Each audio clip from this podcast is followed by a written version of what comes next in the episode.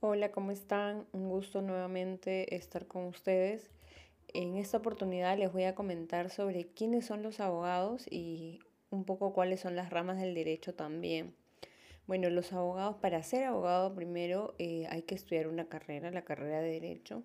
En el Perú, en muchas universidades, eh, corresponde a seis años. Eh, y bueno, hay diversas ramas del derecho en la cual uno puede ejercer pero un poco el abogado ejerce una, labor social, ¿no? Está orientado a buscar la justicia, eh, busca que justamente haya paz entre los ciudadanos, el bienestar general y justamente los abogados también tienen un código de ética del abogado. Este código de ética, el cual se encuentra vigente, fue aprobado por la Junta de Decanos de los Colegios de Abogados del Perú eh, el 14 de abril del 2012 a través de la resolución de presidencia de Junta de Decanos 001-2012 eh, JDCAP-P. Esa resolución, eh, a través de esa resolución se promulga el Código de Ética del Abogado. ¿no? Este Código de Ética consta de 8 secciones, 12 capítulos, 111 artículos y 3 disposiciones finales. ¿no? ¿Qué incluye este código de ética? Incluye cuáles son los deberes, eh, la misión de la profesión. En el artículo 13 señala que la abogacía tiene por fin la defensa de los derechos de las personas y la consolidación del Estado de Derecho, la justicia y el orden social. También señala que la probidad e integridad de la conducta del abogado, eh, cualquiera fuera el ámbito en el que se desempeñe, es esencial para el adecuado funcionamiento del sistema de justicia, la vigencia del Estado de Derecho, la vida en sociedad. ¿no? Y justamente también en este artículo señala que la transgresión de estos principios de ética agravian justamente a la orden. ¿no? El abogado también tiene una obligación en el respeto del Estado de Derecho. ¿no? El, el, abogado tiene que defender el orden democrático a través de su participación en el sistema jurídico del país. Y justamente eh, una de las formas de respetar el Estado de Derecho es justamente respetar la autoridad y ejercer el derecho. ¿no? Eh, tenemos que aplicar también los principios de lealtad, probidad, veracidad, honradez y buena fe. Los, los, abogados, ¿no? abogados, abogadas que podemos tener en, en el país, son servidores de la justicia, así lo señala este código, y su deber profesional es defender los derechos de sus patrocinados. ¿no? Tiene que honrar la confianza depositada en su labor.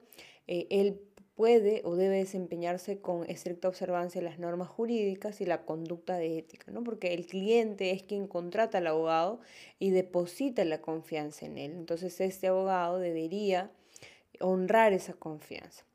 ¿Cuáles son los deberes fundamentales del abogado? El artículo 6 de este Código de Ética señala que es actuar en, en observancia los principios de lealtad, probidad, veracidad, honradez, eficacia y buena fe, así como el honor y la dignidad propios de la profesión. También señala que debe orientar su actuación al servicio de la sociedad ¿no? y, en, y en especial apoyar a los sectores carentes de recursos económicos para hacer prevalecer el derecho de alcanzar la justicia. Esto es un aspecto de responsabilidad social. El abogado tiene el deber de colaborar con aquellos eh, aquellas personas de escasos recursos, ¿no? Para justamente buscar que prevalezca el derecho y no necesariamente aquellas personas que no cuentan con estos recursos se vean desprotegidos y de una u otra manera eh, que se vean en desigualdad frente a otras personas que sí tienen estas posibilidades, ¿no? La tercera, el tercer deber que nos señala el código es que el abogado debe cumplir oportuna y eficientemente los demás deberes y obligaciones eh, profesionales que están en la ley y en las normas de los colegios de abogados a los que pertenece. Recuerden que cada, eh, en Lima, por ejemplo, existen diversos colegios de abogados, el Colegio de Abogados de, Lima, del, de Lima Norte, en este caso también del Callao, y así en otras, en otras regiones, en otras provincias también tienen un colegio de abogados. Entonces cada abogado tiene un registro al cual pertenece, ¿no? Un registro del colegio de abogados al cual pertenece. Eh, por ejemplo, en el caso de Lima, el Colegio de Abogados de Lima, las siglas es CAL, ¿no? CAL y el número de registro. En, el caso de, los abogados registrados en el Colegio de Abogados del Callao será CAC, ¿no? El abogado también eh, tiene una obligación de obedecer la ley, ¿no? No tendría que inducir a otras personas que infrinjan las normas ni aconsejar actos ilegales. Por el contrario, deben generar la confianza para la administración de justicia. Eh, tienen que actuar con probidad, sus actuaciones tienen que generar confianza y sobre todo tienen un deber de veracidad. El código de ética también eh, nos señala cómo debe ser la relación con el cliente. El abogado, el artículo 12 nos señala que presta servicios profesionales a su cliente y cuando lo hace debe actuar con responsabilidad y diligencia, ¿no? es, y está obligado a cumplir con los deberes de información, confidencialidad, lealtad y demás deberes establecidos en el código de ética tiene que haber una confianza en la relación abogado-cliente, ¿no? Tanto el cliente tiene que darle eh, toda la información necesaria al abogado y por lo tanto tiene que ser una persona que confíe en el abogado y el abogado tiene que generar esa confianza. Por eso es que se habla de una confianza recíproca. Em, también tiene que hacerse prevalecer la voluntad del cliente. Si por algún motivo el abogado asesora a un cliente y el cliente no quiere realizar esa acción, sino simplemente decide que, el abogado realice otra acción distinta a la que se le está aconsejando, se tiene que aceptar la voluntad del cliente, ¿no? Y tenemos que actuar de acuerdo a, lo que nos han encomendado. Em, no podemos contrariar la voluntad del cliente, ¿no? Así aunque nosotros pensemos que es lo más adecuado para su defensa, tenemos que respetar la voluntad de nuestros clientes. Em, nosotros en el caso, por ejemplo, que alguien considere, pero esta decisión que está adoptando el cliente le genera un perjuicio, se le deberá explicar las implicancias eh, de lo que se quiere lograr, ¿no? En el caso que insista de repente tomar una decisión que lo perjudique, solo nos queda aceptar. Em, en este caso también hay que tomar en cuenta eh, las condiciones de nuestros clientes, ¿no? Si hay alguna eh, condición que afecta de repente su decisión, su capacidad mental, su condición mental o cualquier otra razón, debe el abogado debe consultar con una entidad eh, en relación a la capacidad de tomar decisiones para proteger justamente los intereses de su cliente, ¿no? Luego también eh, el abogado de una persona jurídica, pública o privada también patrocina los intereses de esta, ¿no? Pero, y no, no la de los funcionarios, directores o gerentes, sino de la empresa o de la persona jurídica a la que está representando. Eso es muy importante tener en cuenta porque donde exista conflictos de intereses entre la organización y de repente y sus eh, representantes, se tiene que aplicar justamente las reglas del conflicto de intereses que establece el código de ética. Em, también hay que tener en cuenta eh, que el abogado tiene el derecho de aceptar o rechazar un, un patrocinio, no tiene que tener una justificación. Él en su decisión puede adoptar rechazar o aceptar un patrocinio. ¿Cuáles son los límites del patrocinio? El abogado debe abstenerse de aceptar patrocinios cuando en este caso no podrá patrocinar al cliente de manera adecuada. ¿no? Él conoce que no, de acuerdo a su capacidad, de repente en un momento determinado no podrá patrocinar al cliente adecuadamente. Eh, los medios o propuestos para el patrocinio son ilegales, hay un conflicto de intereses de repente, ¿no? Y en esos casos no podría él eh, patrocinar y debería abstenerse. El que un abogado asuma el patrocinio de un cliente no constituye un aval o una adhesión por parte del abogado a las ideas políticas, económicas, sociales o morales que tenga el cliente. ¿no? Él no lo hace aval o adhiriente a estas, eh, se puede decir, ideas, ¿no? sobre todo en estos tiempos en los cuales hay actos de corrupción. Eh, los abogados simplemente representan y no quiere decir que al representar a una persona con este tipo de delitos eh, sea parte de, ¿no? o esté avalando esas, esas conductas antiéticas o también delictivas. El abogado debe renunciar, así lo señala el artículo 21 del Código, al patrocinio cuando describa, descubra perdón, que el fin o los medios son ilegales. ¿no? Eh, cuando sobrevenga un conflicto de intereses con el cliente o cuando la autoridad ordene la renuncia del abogado de oficio en el marco de un proceso judicial. Porque los abogados en el marco de su responsabilidad civil de apoyar a la ciudadanía con escasos recursos pueden formar parte de estos abogados de oficio. ¿no? ¿Y en qué casos? En esos casos son las renuncias obligatorias, pero ¿en qué casos puede hacer una renuncia facultativa? ¿no? Puede, cuando de repente el abogado dice yo discrepo con mi cliente, entonces no tiene sentido continuar representándolo, entonces decido renunciar. ¿no? El cliente de repente es negligente, no brinda la información necesaria y por lo tanto hace que el abogado no pueda defenderlo de manera correcta y también su prestigio se vea eh, de una u otra manera. Eh, menguado, ¿no? En este caso, o, brinde una imagen distinta a la responsabilidad y a la forma de representación que él siempre ha dado, y esto se puede ver perjudicado porque el, cliente no le da la información completa. También cuando hay algún engaño o ocultamiento de parte del cliente sobre los hechos, información relevante, ¿no? Eh, de repente también cuando el cliente persiste reiteradamente los actos indebidos o actuaciones indecorosas, no hubiese sido compensado oportunamente por sus servicios. El abogado está realizando un trabajo, entonces tiene que ser compensado y pagado oportunamente los servicios. También el abogado puede renunciar cuando se da cuenta que no puede representar a su cliente de manera adecuada, ¿no? Y luego, finalmente, por una decisión propia sin expresión de causa. ¿Qué es lo que tiene que hacer el abogado para poder renunciar? Tiene que tomar en cuenta y cuidar que su renuncia no perjudique sustancialmente al interés del cliente, ¿no? Debe comunicar su intención de renunciar justamente con una debida antelación y tiene que facilitar la intervención de otro abogado a través de la entrega de documentos, ¿no? Entonces, toda la información que yo tengo se la traslado al nuevo abogado. Primero procuro eh, estar presente hasta que consiga un nuevo abogado y luego trasladarle toda la información y de repente darle todos los detalles en relación al momento en el que se encuentra el caso que estamos tratando, ¿no? Para que justamente el cliente no se vea perjudicado.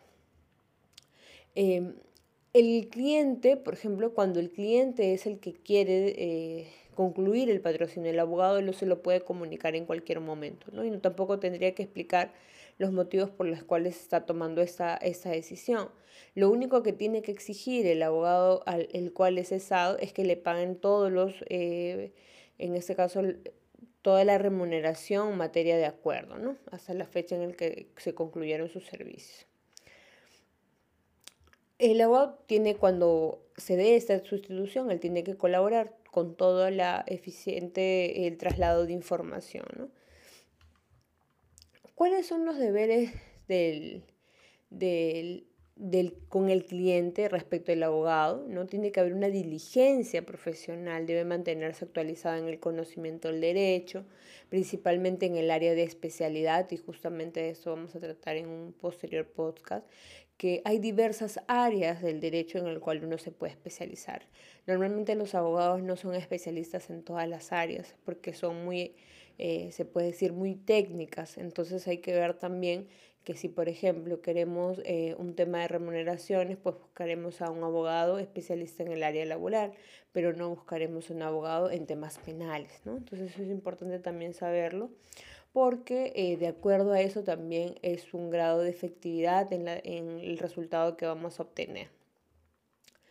El abogado tiene que tener, entre las obligaciones que tiene, hay una información oportuna, ¿no?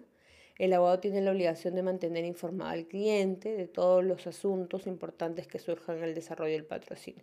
Esto es muy importante porque a veces también resulta que el abogado eh, recibe notificaciones y de repente por dilatar el procedimiento para que le otorguen mayores eh, honorarios, oculta o retrasa de repente la información al cliente. ¿no? Entonces eso, eso estaría de manera incorrecta. El, abogado también tiene el secreto profesional. ¿Qué significa el secreto profesional? Es el deber de reserva. es el deber de reserva que tiene el abogado para proteger y mantener en la más estricta confidencialidad los hechos e información referidos a un cliente o potencial cliente que conoce con, justamente en relación a este ejercicio profesional. ¿no? Esto es muy importante, lo señala el artículo 30 del Código de Ética.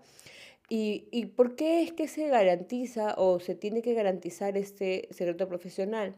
Porque es a través de la reserva de este secreto profesional el que se genera la relación de confianza, ¿no? Y la relación de confianza es vital entre un abogado y su cliente. Si el cliente no confía en el abogado, pues tendrá temor de darle toda la información y de la y viceversa, si el abogado no confía en el cliente, de repente no, no va a creer y defenderlo eh, con convicción en cuando a diferencia de cuando sí, sí confía en él y sí considera que le está brindando toda la información.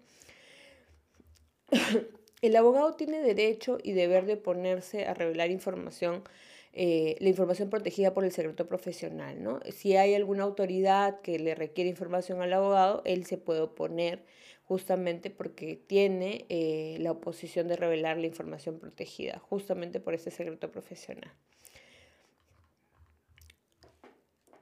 Cuando hay un conflicto de intereses de parte del abogado, él no debe aceptar ni continuar con el patrocinio, ¿no? Eso por un tema de ética también. Eh, el abogado tampoco debe aceptar el patrocinio simultáneo de intereses directamente adversos en asuntos sustanciales, ¿no? Eh, ¿Por qué? Porque ahí hay un conflicto de intereses que estaría vulnerando eh, la imparcialidad o, en este caso, la probidad con la que actúa el abogado, ¿no? También tendríamos que tomar en cuenta que hay que tener cuidado con el manejo de los bienes del cliente. ¿no? Los bienes que recibe el abogado en el marco de su patrocinio deben ser administrados y conservados eh, con cuidado, diligencia, honradez, ¿no? siempre atendiendo a las instrucciones que recibe del cliente. ¿no? Eh, imaginemos que un cliente no le brinda instrucciones al abogado, él debe actuar en interés del cliente con las atribuciones y responsabilidades de un depositario. También eh, en los honorarios, en relación a los honorarios profesionales, eh, el abogado y el cliente pueden establecer de mutuo acuerdo y libremente el importe y la modalidad de los honorarios profesionales. ¿no? Puede tomar como base la tabla de honorarios mínimos que del Colegio de Abogados que establecen, ¿no? pero pueden, en el mayor número de casos, se acuerda a través de, entre las partes, a través de un mutuo acuerdo. ¿no? Es importante que el abogado sea transparente con su cliente, ¿no? Al inicio de la relación profesional en relación a sus honorarios, sus gastos, ¿no? También el tema de las condenas de, costas, ¿no? Eh, el abogado debe presentar el cálculo de los honorarios y, gastos pactados como si el pago lo fuese a, revisar, a realizar su propio cliente, ¿no? Porque acuérdense que en un juicio se traslada el pago de las costas y costos, ¿no? Los abogados, al momento de que emiten un recibo por honorarios, eh, al, momento que brindan el servicio y estos son pagados, están obligados a emitir el recibo por honorarios correspondiente y pagar los tributos que correspondan, ¿no? Como cualquier ciudadano. Entonces, si alguien eh, contrata a un abogado, le puede exigir la emisión del recibo por honorarios, ¿no? Luego, los abogados tienen que tener respeto a las autoridades en las cuales se dirigen, ¿no? Y en esto, de acuerdo a lo que establece la ley orgánica del Poder Judicial, la ley orgánica del Ministerio Público y, bueno, cualquier ley complementaria, así como las leyes de los organismos públicos que cuentan con tribunales sociales especiales nacionales. El abogado tiene la obligación de denunciar el incumplimiento de los deberes de la función por parte de la autoridad eh, en este caso cuando eh, considere que no están acorde con la ética profesional. ¿no? Luego los abogados tampoco pueden formar parte, eh, en el caso también que acudan o incurran en actos de corrupción, soborno, cohecho, o aporta o entrega bienes o servicios u otros tipos de beneficios de cualquier índole a la autoridad, él debe considerar ¿no? que se incurre en grave responsabilidad la ética profesional. ¿no? Entonces también podría ser sancionado eh, y también podría ser eh, destituido del colegio profesional al que pertenece. También está el tema del patrocinio indebido, ¿no? Eh, en este caso la falta a la ética profesional del abogado que aconseje a su cliente el inicio de un litigio innecesario, ¿no? Por eso es que el abogado debe procurar resolver la, la controversia a través de la transacción extrajudicial, conciliación y demás medios alternativos de solución de conflictos. Hay que evitar justamente dilatar los procedimientos o hacer la paralización. Tenemos otros medios alternativos también de solución de conflictos. También eh, el código establece que el, abogado debe competir legalmente con sus colegas de conformidad con lo establecido en las normas vigentes en relación a competencia desleal. ¿no? También entre los colegas se debe mantener el debido respeto, consideración con los demás colegas y así como la parte contraria. ¿no? De la misma forma con los testigos, también tiene que colaborar en cualquier momento que se le requiera. Eh, si, por ejemplo, hay un abogado que se entera por vía eh, no, no, necesariamente fuera del secreto profesional, mejor dicho, de un acto que constituye un soborno a una autoridad, está obligado a denunciarlo, ¿no? A un colega que forme parte de ese hecho irregular, el abogado está obligado a denunciarlo. También el abogado debe esforzarse por ser un ejemplo de idoneidad ética para los colegas, ¿no? en especial para los futuros profesionales del derecho y sobre todo en el ámbito de la docencia con mucha más responsabilidad porque son, estamos formando abogados en los cuales tenemos que mostrar la ética profesional en todo momento. ¿no? Eh, los abogados también tienen el proceso disciplinario, ¿no? El Colegio de Abogados del Perú a través de los órganos de dirección y deontológicos investigan de oficio o, a solicitud o parte los actos contrarios a la ética profesional en que incurran los abogados y las abogadas e imponen las sanciones a quienes resulten responsables, ¿no? ¿Qué constituye actos contrarios a la ética profesional? La transgresión de las normas estatutarias del respectivo colegio, así como aquellas contenidas en el Código de Ética del Abogado, ¿no? También están comprendidas eh, aquellos actos contrarios a la ética profesional, la conducta o hechos en que incurren los miembros del colegio profesional sin haberse producido en el ejercicio profesional. ¿no? Que inciden directa o indirectamente en la calidad del servicio que brinda el abogado a su cliente y que desprestigia a la profesión. El código de ética del abogado regula la conducta ética de los abogados. Eh, el hecho que el denunciado sea parte de un proceso penal, civil, laboral, administrativo o de cualquier índole, índole no constituye impedimento para que el colegio de abogados eh, instaure un proceso administrativo disciplinario, ¿no? ya que en este caso se va a analizar en naturaleza ética y no jurisdiccional. ¿no? ¿Quiénes son los órganos disciplinarios? Por ejemplo, los órganos de control deontológico eh, está eh, constituye el órgano administrativo y de gestión de cada colegio profesional que está a cargo de la dirección de ética profesional. ¿no? Eh, también existe el Consejo de Ética y Tribunal de Honor. Ellos son los órganos disciplinarios de control de los, de los colegios de abogados del Perú. ¿no? ¿Qué es el Consejo de Ética? Es el órgano que resuelve en primera instancia el proceso disciplinario. Está integrado por cinco miembros y lo preside el director o la directora de ética profesional de colegios de abogados. ¿Quién es el Tribunal de Honor? El Tribunal de Honor es quien resuelve en segunda y definitiva instancia el procedimiento disciplinario. Se compone de tres a cinco miembros titulares y dos suplentes, los que serán designados por los exdecanos de la orden o ex vicedecanos o abogados honorables de trayectoria profesional intachable. ¿no? Lo preside el de la colegiatura más antigua. Los fallos del Consejo de Ética y Tribunal de Honor son adoptados por mayoría simple y en el caso de, empate dirime el presidente. Muy bien, em, eso es todo en relación al código de ética del abogado. Luego les vamos, les vamos a comentar también en relación al proceso disciplinario que se sigue dentro de este colegio de abogados, de, en este caso de cada eh, orden. ¿no? Muy bien, hasta luego, cuídense.